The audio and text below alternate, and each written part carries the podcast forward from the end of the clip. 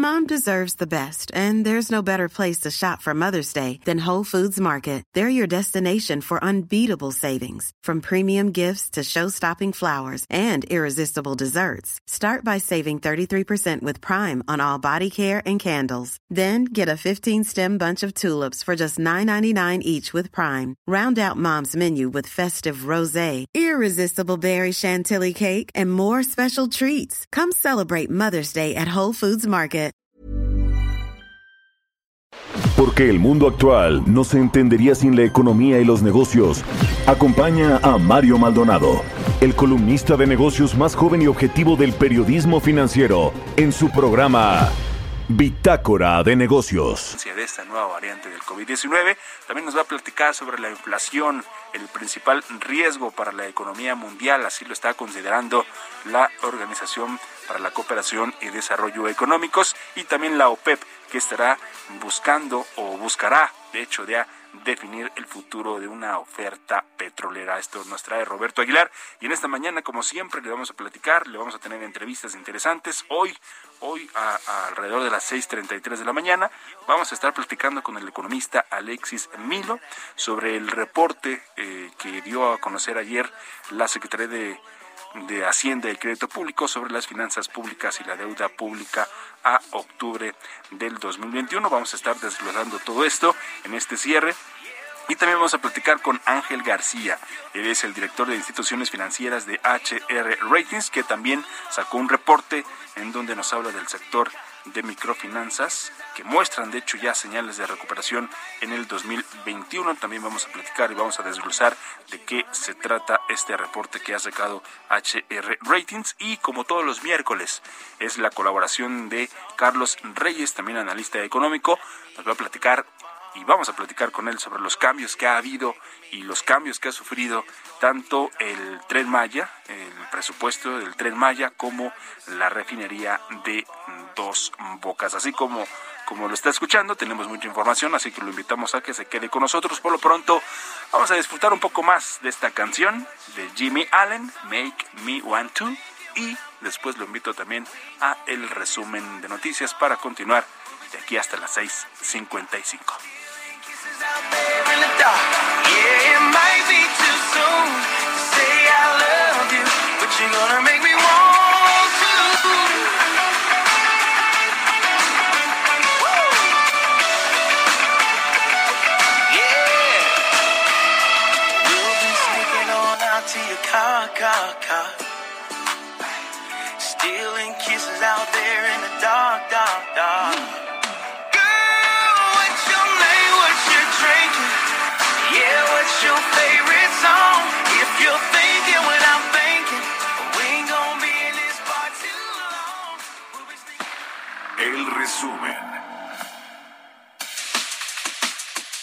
secretaria de Hacienda destacó que a lo largo de los primeros tres años del sexenio, en promedio, la recaudación de impuestos en enero-octubre han representado 62.6% de los ingresos totales, lo que muestra una menor dependencia en las finanzas públicas de los ingresos petroleros y las mejoras en el marco tributario.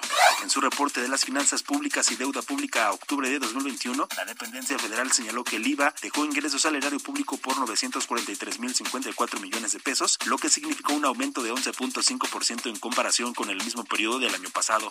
Durante la inauguración del seminario Desafíos relacionados con el medio ambiente y la biodiversidad para el sistema financiero, Alejandro Díaz de León, gobernador del Banco de México, señaló que se ha concedido autonomía a los bancos centrales para aislarlos de las presiones políticas a corto plazo, dándoles el espacio necesario para perseguir objetivos a largo plazo, evitar un deterioro en las expectativas de precios y servicios en el mediano plazo e impedir la pérdida de autonomía del Banco de México serán los retos principales de Victoria Rodríguez Ceja de ser ratificada por el Senado como gobernadora del Banco de México. Petróleos Mexicanos creó la filial en encargada de comercializar hidrocarburos en el mercado interno. Alberto Velázquez, actual director corporativo de finanzas, estará al frente y reportará la nueva empresa a la dirección general. Guillermo Rosales Zárate fue nombrado por el Consejo Directivo de la Asociación Mexicana de Distribuidores de Automotores como presidente ejecutivo y a Fernando Lascurain como director general. Rosales destacó que la crisis que hoy enfrenta el mercado automotor es sui generis en su naturaleza. Bitácora de negocios en El Heraldo Radio.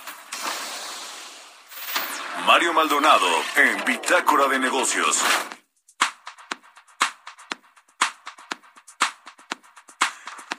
6 de la mañana con 11 minutos. Por supuesto, saludamos a todos los que nos escuchan en los estados de la República también. Estamos primero aquí en Ciudad de México en el 98.5 de FM, pero saludamos también a Guadalajara en el 100.3. Estamos en Monterrey en el 99.7. También en, en Coatzacoalcos, en Colima, en Culiacán, en La Laguna, en Morelia, en Oaxaca.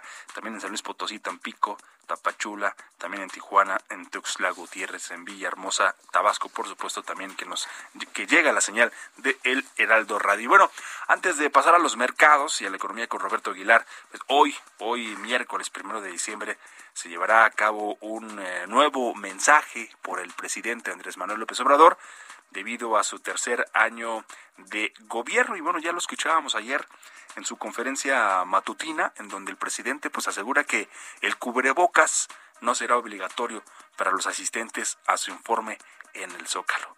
No es algo nuevo, es algo que ya le conocemos al presidente, no se lleva bien con el cubrebocas, solo, solamente lo utiliza en donde sí lo obligan a hacerlo, lo hemos visto en, los aviones comerciales, lo hemos visto y lo vimos en la reunión trilateral que, que, tuvo con el presidente de Estados Unidos Joe Biden y también con el primer ministro de Canadá Justin Trudeau, ahí sí, ahí sí lo utiliza el presidente porque ahí sí lo obligan a utilizarlo, pero en esta ocasión está en México y el presidente pues hace lo que quiere, dice que no es necesario.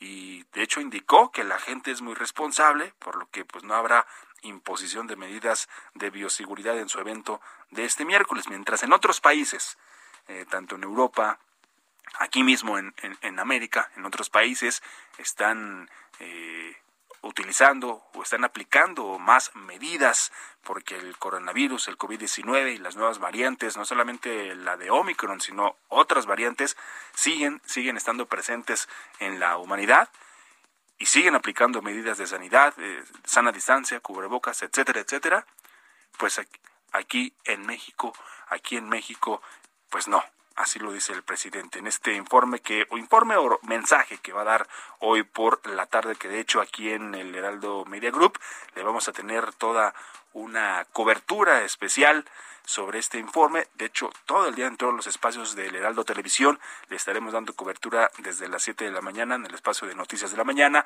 también por supuesto con Jesús Martín Mendoza y alrededor de la tarde también con nuestros compañeros reporteros Gloria Piña, con Jessica Moguel, con Amado Azueta, también con Gerardo Galicia, con Javier Ruiz, reportes desde todas las eh, alrededores de la plancha del Zócalo, desde Izazaga, también desde el eje central, desde todos los puntos cercanos al, al centro de la capital del país, en donde se va a llevar a cabo este mensaje del presidente.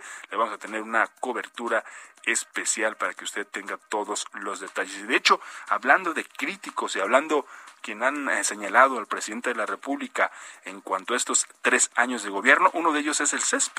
El CESP que se ha manifestado se ha manifestado y ha dicho que a tres años de este gobierno del presidente Andrés Manuel, pues su gestión ha tenido un balance negativo. El ha realizado, de hecho, un recuento de los eh, ataques que el régimen ha tenido contra las instituciones de Estado y que no están bajo el control presidencial. Así que bueno, le invitamos a que siga toda la cobertura en el Heraldo Televisión de este mensaje del presidente Andrés Manuel López Obrador. Pero bueno, son las 6 de la mañana con 15 minutos. Ahora sí es momento de pasar con Roberto Aguilar, que ya está listo, ya está aquí en cabina con la economía y los mercados.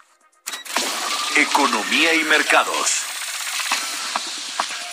Mi estimado Roberto, pues ya 6 de la tarde, 6 de la tarde iba a decir, 6 con 15. Hoy el presidente en su mensaje lo han estado criticando ahí, sobre todo en los puntos de las finanzas y de la economía, que el presidente insiste, insiste en que vamos a crecer un 6%.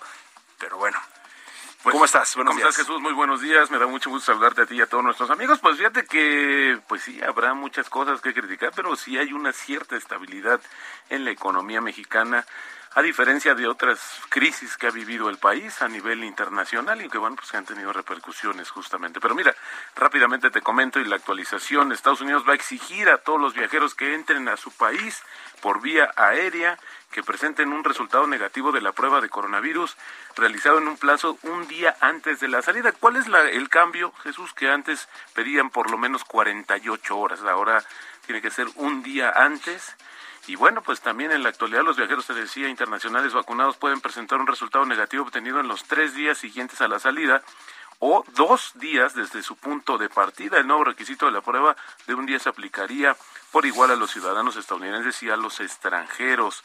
También el gobierno de Estados Unidos está estudiando, Jesús, la posibilidad de exigir a los viajeros por vía aérea que se sometan a otra prueba en un plazo de tres a cinco días después de su llegada al país. Y si no tienes vacunas, bueno, pues no vas a poder entrar, pero si, así fuera, te vas a tener que quedar también en cuarentena cinco días. Pues inevitable, están cerrando las fronteras. Y fíjate que justo en un intento por eh, evitar restricciones fronterizas precipitadas a nivel mundial, la Organización Mundial de la Salud pidió a los países que apliquen un enfoque basado en la evidencia y el riesgo a las medidas sobre los viajes. Las prohibiciones generales de viaje no evitarán la propagación y suponen una pesada carga para las vidas y los medios de subsistencia. Esto lo dijo la Organización Mundial de la Salud, que también informó que desde el 28 de noviembre, Jesús, sí más de 50 países ya han aplicado medidas contra los viajes destinados a impedir que Omicron se expanda. Esto lo dijo este organismo internacional, 50 países ya.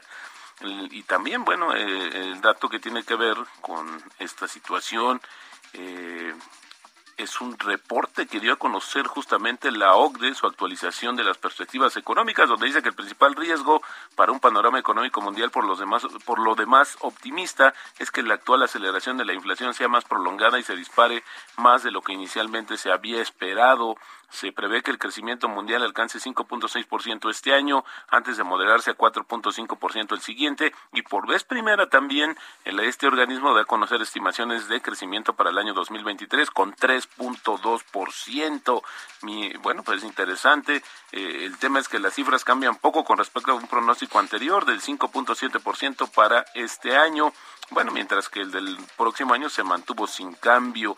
Interesante porque para México espera una eh, justamente un crecimiento de 5.9% para este año, de 3.3% para el siguiente y para el 2023 de 2.5%. Así estas estimaciones que se dan a conocer y también se dio el dato de la actividad de las fábricas asiáticas que creció en noviembre gracias a la disminución de los cuellos de botella de la oferta, pero el aumento de los insumos y el debilitamiento de China mermaron las perspectivas de la región de recuperarse pronto y de forma sostenida de la crisis pandémica. Y bueno, fíjate que más, este, bueno, pues se vale corregir, mi estimado Jesús, porque ayer el presidente de la Reserva Federal de Estados Unidos dijo que el Banco Central debería considerar acelerar la liquidación de sus compras de bonos a gran escala en su próxima reunión de política monetaria, pero también dijo que el término preferido para describir la inflación como un fenómeno pasajero o transitorio, probablemente dijo, debería de ser retirado.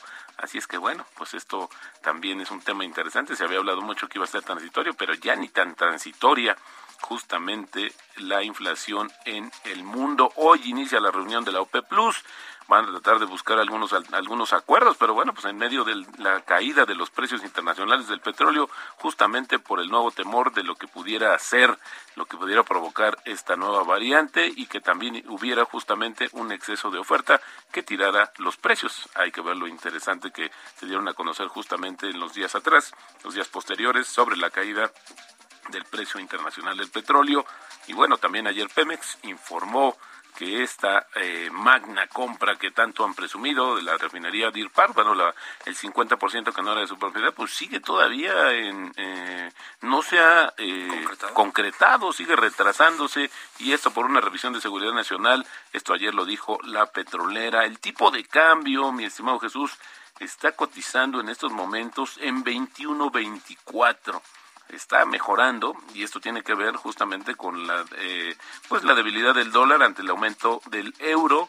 Eh, ayer tocamos el máximo de 21.44 con eso ya tenemos una apreciación mensual ligera pero ya tenemos y la depreciación anual de 7.3% la frase del día de hoy si me lo permites se gana dinero descontando lo obvio y apostando a lo inesperado. Esto lo dijo en su momento George Soros que vaya que le sabe a esto a los mercados y sobre todo a hacer dinero Ay, vamos a seguir leyendo más a, Soros, por favor.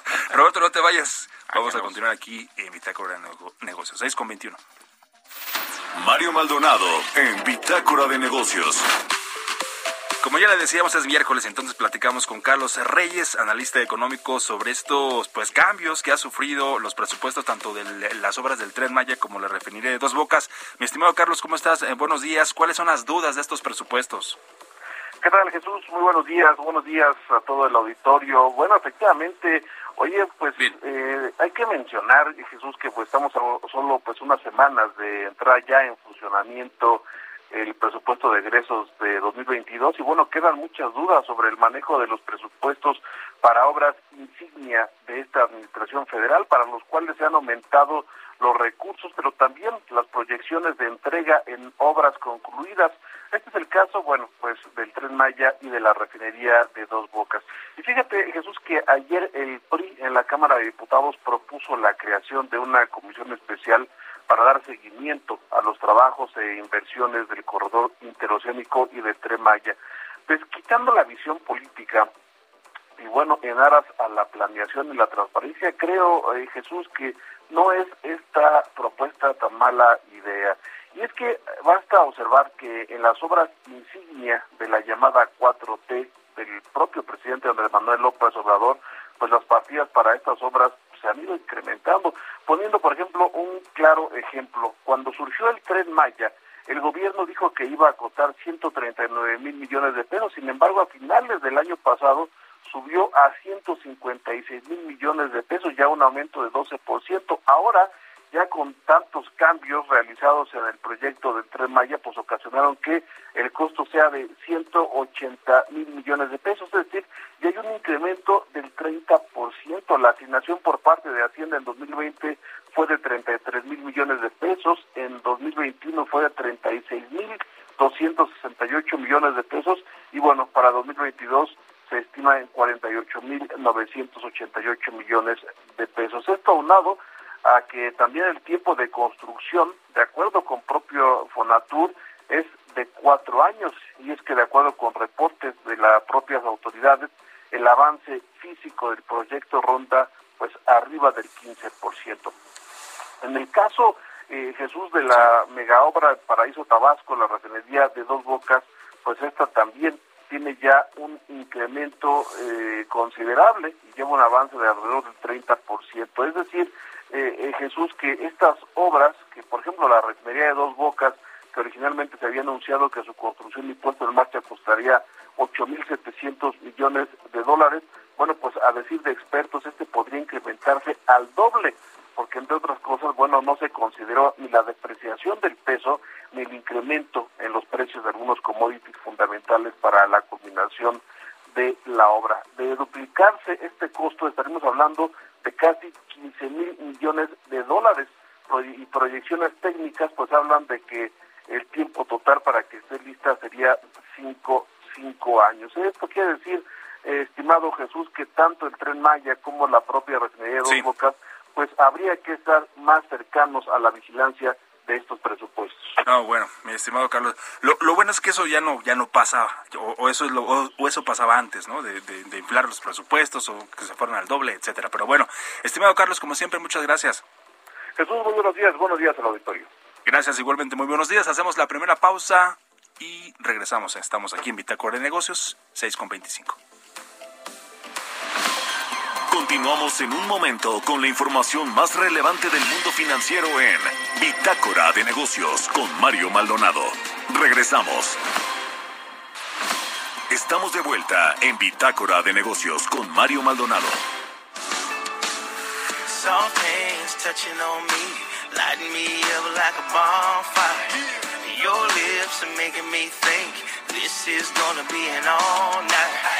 Right here in the middle of the crowd, you're the center of the world on a bar stool.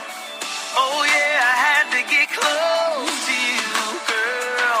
What's your name? What's your drinking?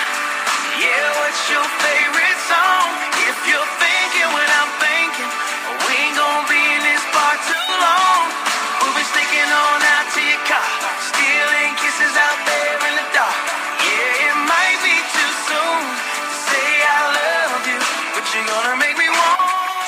con 31 minutos estamos de vuelta en, en Bitácora de Negocios en esta mañana, primero de diciembre, ya eh, cerrando este 2021. ya se siente la Navidad, ¿no, mi estimado Roberto Aguilar?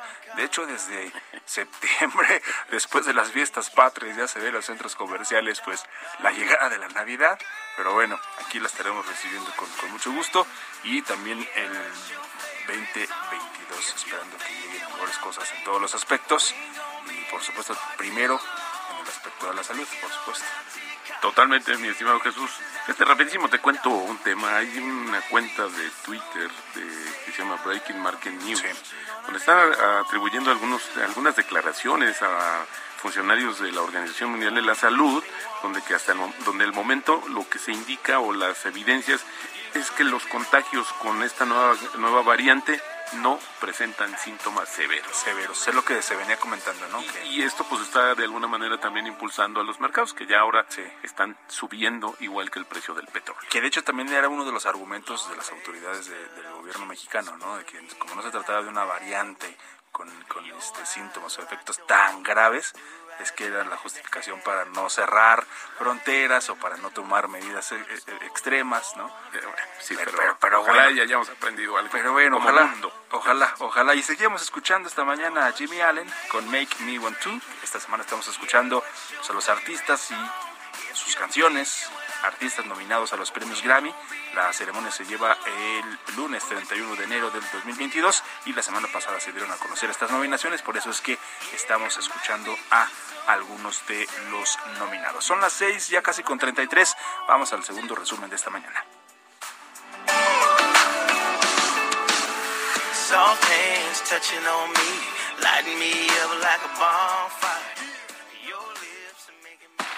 El resumen.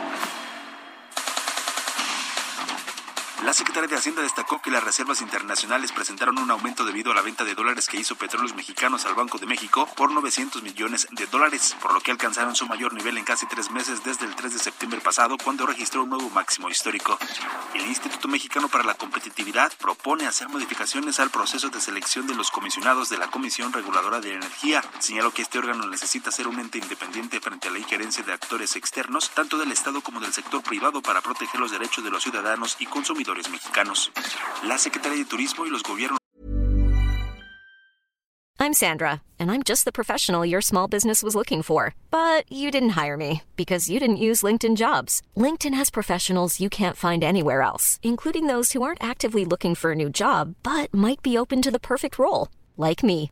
In a given month, over 70% of LinkedIn users don't visit other leading job sites. So if you're not looking on LinkedIn, you'll miss out on great candidates like Sandra. Start hiring professionals like a professional. Post your free job on linkedin.com slash people today.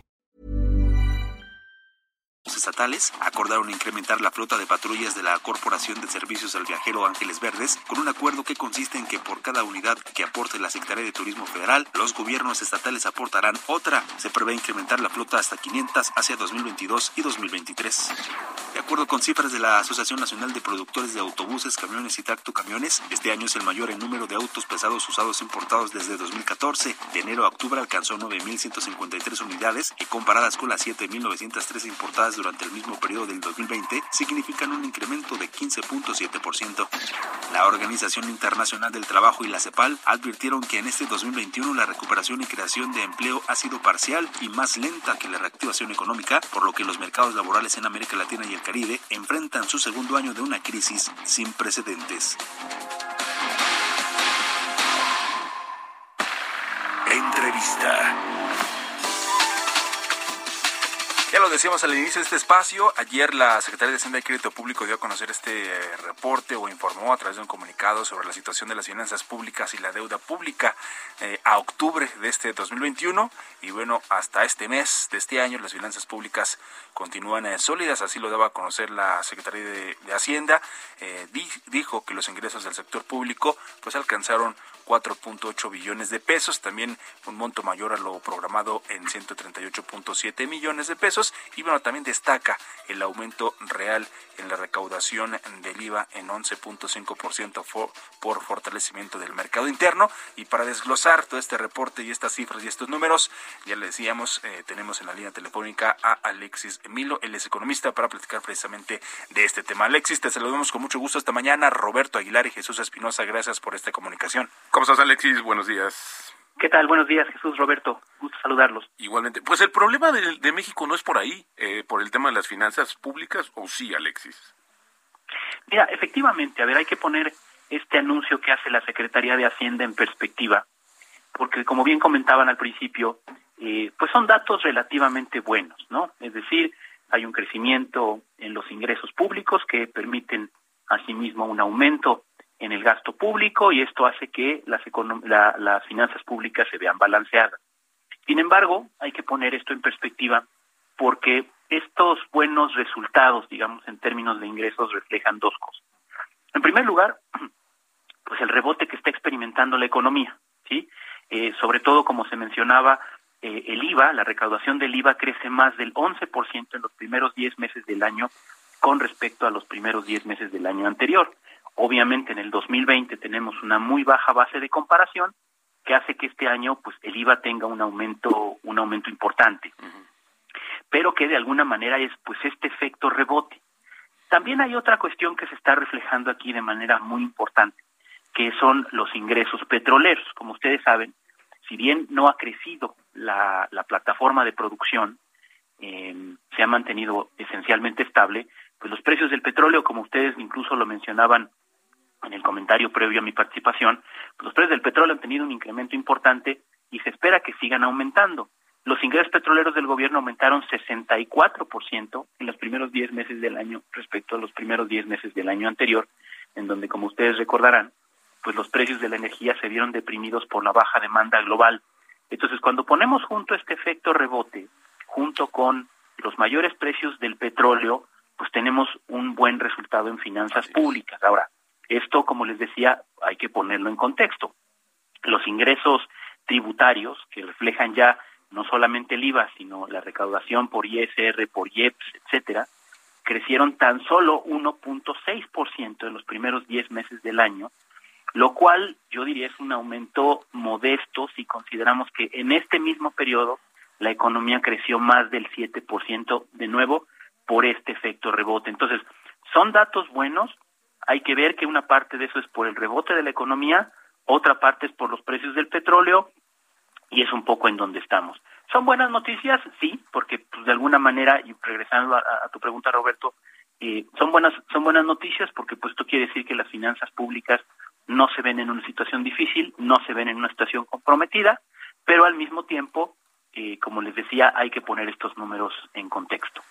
¿Cómo ves el escenario, Alexis, hacia el mediano y largo plazo en términos de las finanzas públicas, esta situación del presupuesto ya aprobado para el siguiente año?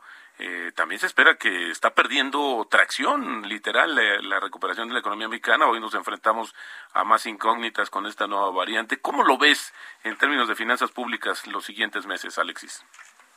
Mira, yo creo que las finanzas públicas tienen una debilidad estructural de mediano y largo plazo.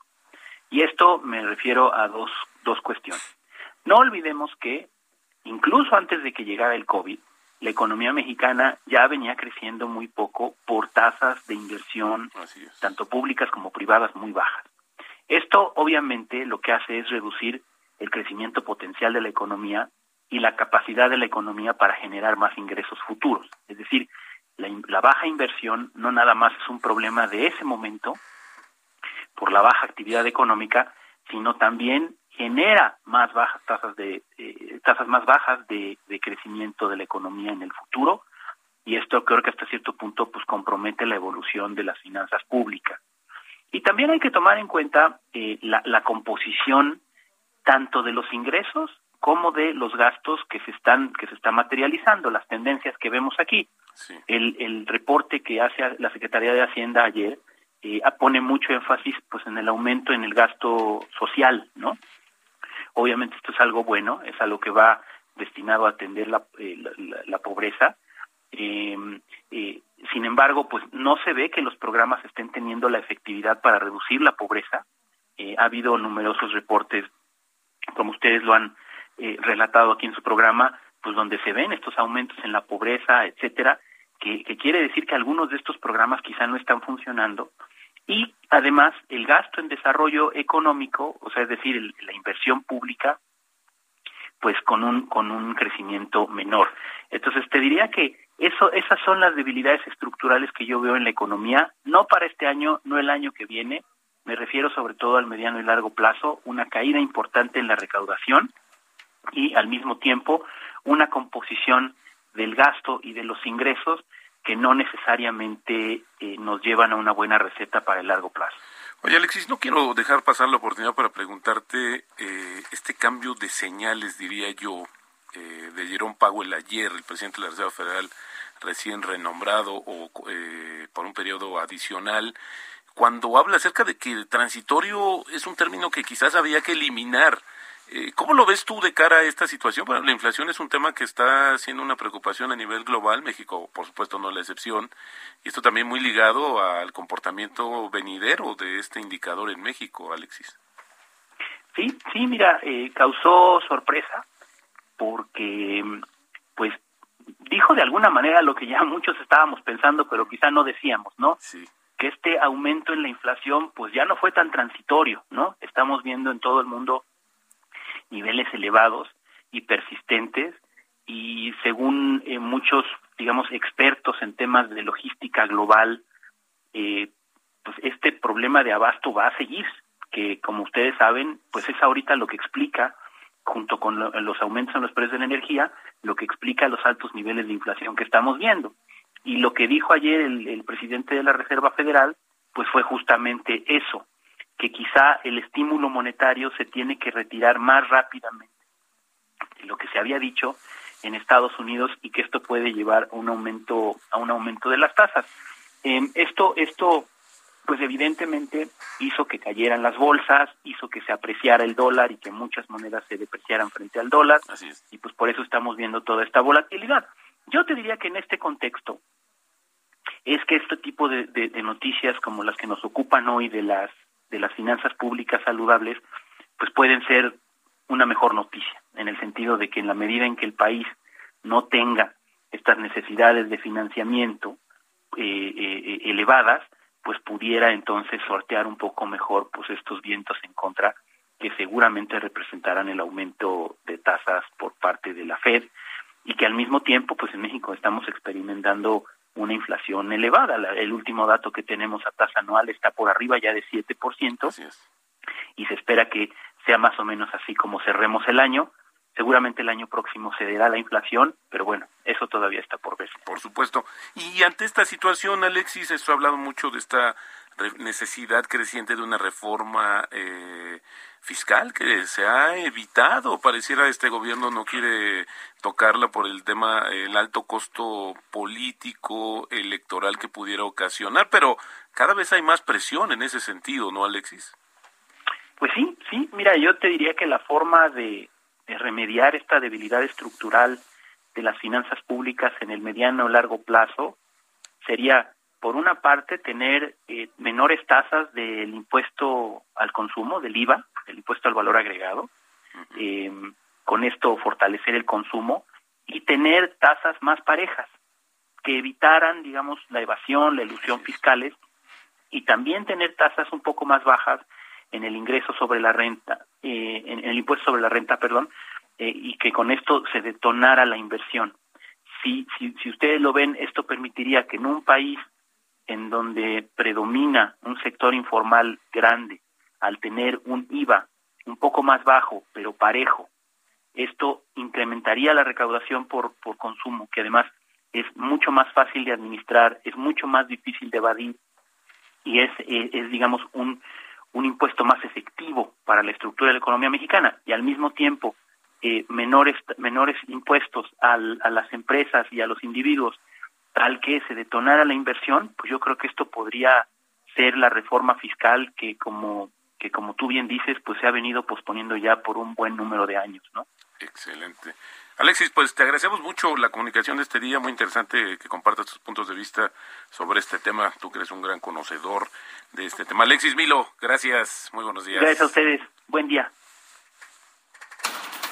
Historias empresariales. Y bueno, también ayer se dio a conocer esta, pues este concurso y quién ha ganado, quién ha ganado para, para la construcción de uno de los puentes que van a conectar al, al, tren de México-Toluca, y es que de acuerdo con la Secretaría de, Infraestructura, también de Comunicaciones y Transportes, la firma, la firma española OHL presentó la mejor propuesta económica y técnica para la construcción de este puente voladizo del tren México-Toluca. Es Giovanna Torres en esta cápsula. OHL es una empresa española con sede en el edificio Torre Espacio de Madrid, España. Se trata de uno de los seis mayores grupos empresariales dedicados a la construcción en ese país y cuenta con más de 100 años en el sector. Y aunque la constructora ha estado involucrada en varios casos de corrupción, ganó la licitación pública internacional para construir el puente voladizo del proyecto del tren interurbano México-Toluca. De acuerdo con el fallo de dicho proceso de contratación vertido en el sistema sistema CompraNet. El acta de fallo apunta que la empresa tuvo la mejor calificación técnica y económica y que por eso la Secretaría de Infraestructura, Comunicaciones y Transportes le adjudicó esos trabajos. Al final de las evaluaciones de la dependencia, tuvo una calificación de 40.04 puntos en su propuesta técnica de un total de 50 puntos, cuando el mínimo para pasar era de 37.5 puntos. En la propuesta económica, donde ofertó 199 millones 905 mil pesos sin IVA, fue la mejor posicionada con 50 de 50 puntos, por lo que en total su proposición obtuvo 90.04 puntos. Al final superó la oferta de la peninsular compañía constructora en conjunto con GAMI Ingeniería de 209 millones 957 mil pesos, que reunió un total de 85.33 puntos. Estos trabajos consisten en la continuación entre el puente atirantado del tramo 3 del tren interurbano en la Ciudad de México. Proyecciones indican que el ferrocarril de observatorio a Sinacantepec en Estado de México estaría listo hasta el 2024. Para Bitácora de Negocios, Giovanna Torres.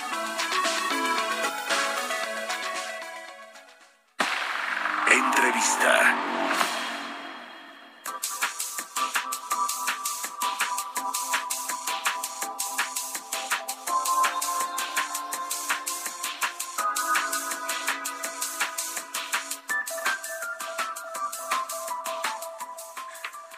Vamos a, la siguiente entrevista, también ya le platicábamos al inicio de este espacio. Vamos a conversar esta mañana también con Ángel García, él es eh, director de instituciones eh, financieras de HR Ratings, en donde eh, sacaron también un reporte donde señalan que el sector de las microfinanzas está mostrando ya señales de recuperación en este 2021. Te saludamos con mucho gusto esta mañana, Ángel García, te saludamos aquí en cabina, Jesús Espinosa y Roberto Aguilar. Gracias por esta comunicación. Buenos días. ¿Cómo estás, Ángel? Bienvenido, muy buenos días. Hola, buenos días Jesús. Eh, Roberto, mucho gusto estar con, con usted esta mañana y un saludo a toda su audiencia. Oye, pues de hecho el reporte muy en línea con esta recuperación de la economía mexicana, las microfinanzas que son tan importantes, algunos le hacen el feo, pero la verdad es que sí son muy, eh, porque pues no es la banca, pero al final del día este es uno de los eh, accesos eh, de financiamiento pues más directos y, que llegan a estas microunidades económicas. ¿Cuál es la primera lectura que hacen de este análisis,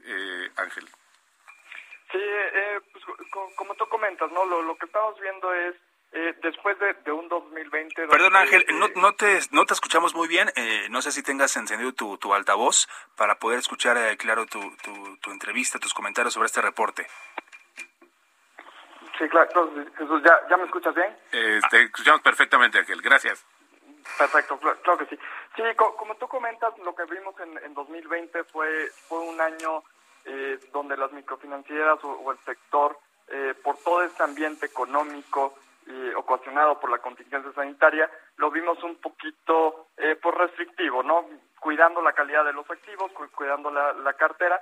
Sin embargo, ya un 2021, eh, donde si bien es cierto todavía continuamos con, con, temas de, pandemia, pues realmente hemos visto que eh, los cierres de, actividades se, empezaron a, pues a levantar y estas actividades económicas pues empezaron a dar a dar movimiento a como tú dices a estas microunidades de, de, negocios a, estos sectores que dependen eh, pues mucho de, la actividad económica y pues, también del movimiento que, que podamos ver eh, pues, pues, en las ciudades en, las localidades no Entonces, justamente e, es, eso lo, que estamos viendo, una, una reactivación e, en este sector, si bien es cierto todavía no estamos viendo los niveles o, los indicadores de años previos a la pandemia, vemos que, es un buen signo, ¿no? Asimismo, también el, el 2020, eh, pues a pesar de, esta contracción, pues vemos que, las entidades financieras, las, microfinancieras,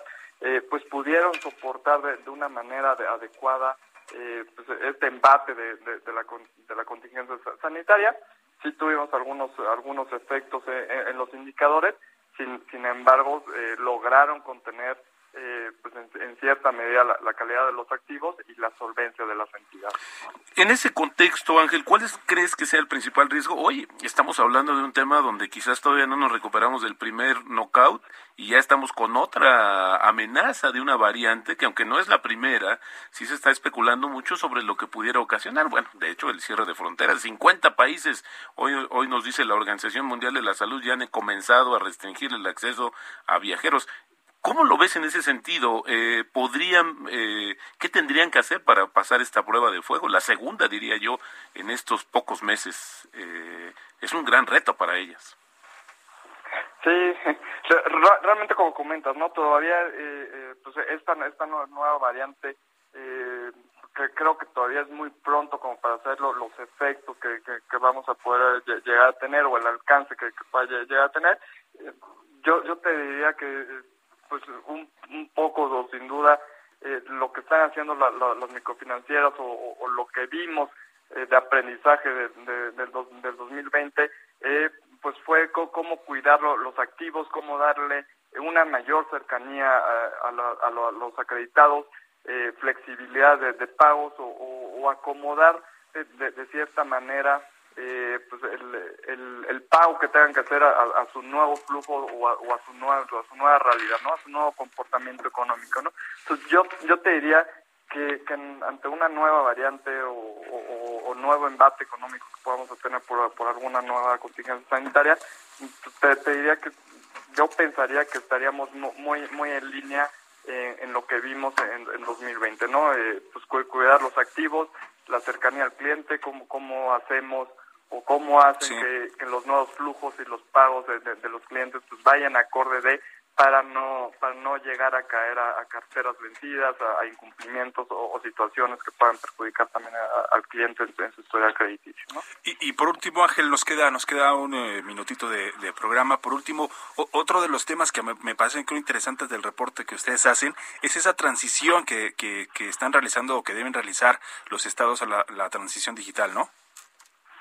Sí, no, o sea, como, como comentas, realmente esta, eh, pues esta parte de, tecnología y, más en finanzas ha avanzado eh, mucho en, los últimos años. Eh, realmente eso es una parte donde, donde, estamos viendo pues penetración en el sector que ayuda a generar economías de escala, a hacer eficiencias, ayuda también a abaratar los, los, los productos al, al, cliente final. Entonces realmente estamos, estamos viendo que esta transición se, se está dando y se, está dando eh, pues realmente eh, pues a, mayores pasos o pasos acelerados pues, derivado del 2020, ¿no? Claro. Eh, Ángel García, director de instituciones financieras de HR Ratings, agradecemos esta comunicación con Bitágora de Negocios aquí en el Heraldo Radio. Muchas gracias y muy buenos días. Muy buenos días. Saludos. Gracias, igualmente. Con esto nos despedimos. Gracias por habernos acompañado en esta mañana. Iniciamos diciembre, iniciamos el cierre del año y lo invitamos, por supuesto, a que lo cierre con nosotros aquí en el Heraldo Media Group. A nombre de Mario Maldonado, muchas gracias. Nos despedimos. Mi nombre es Jesús Espinosa. Los escuchamos mañana, mañana aquí a las seis. Gracias. También a Kike Hernández ahí en los controles, hoy en la producción y también, por supuesto, en la producción al ingeniero Adrián Alcalá. Gracias por su apoyo y muy buenos días. Oh yeah, I had to get close to you, girl. What's your name? What you drinking? Yeah, what's your favorite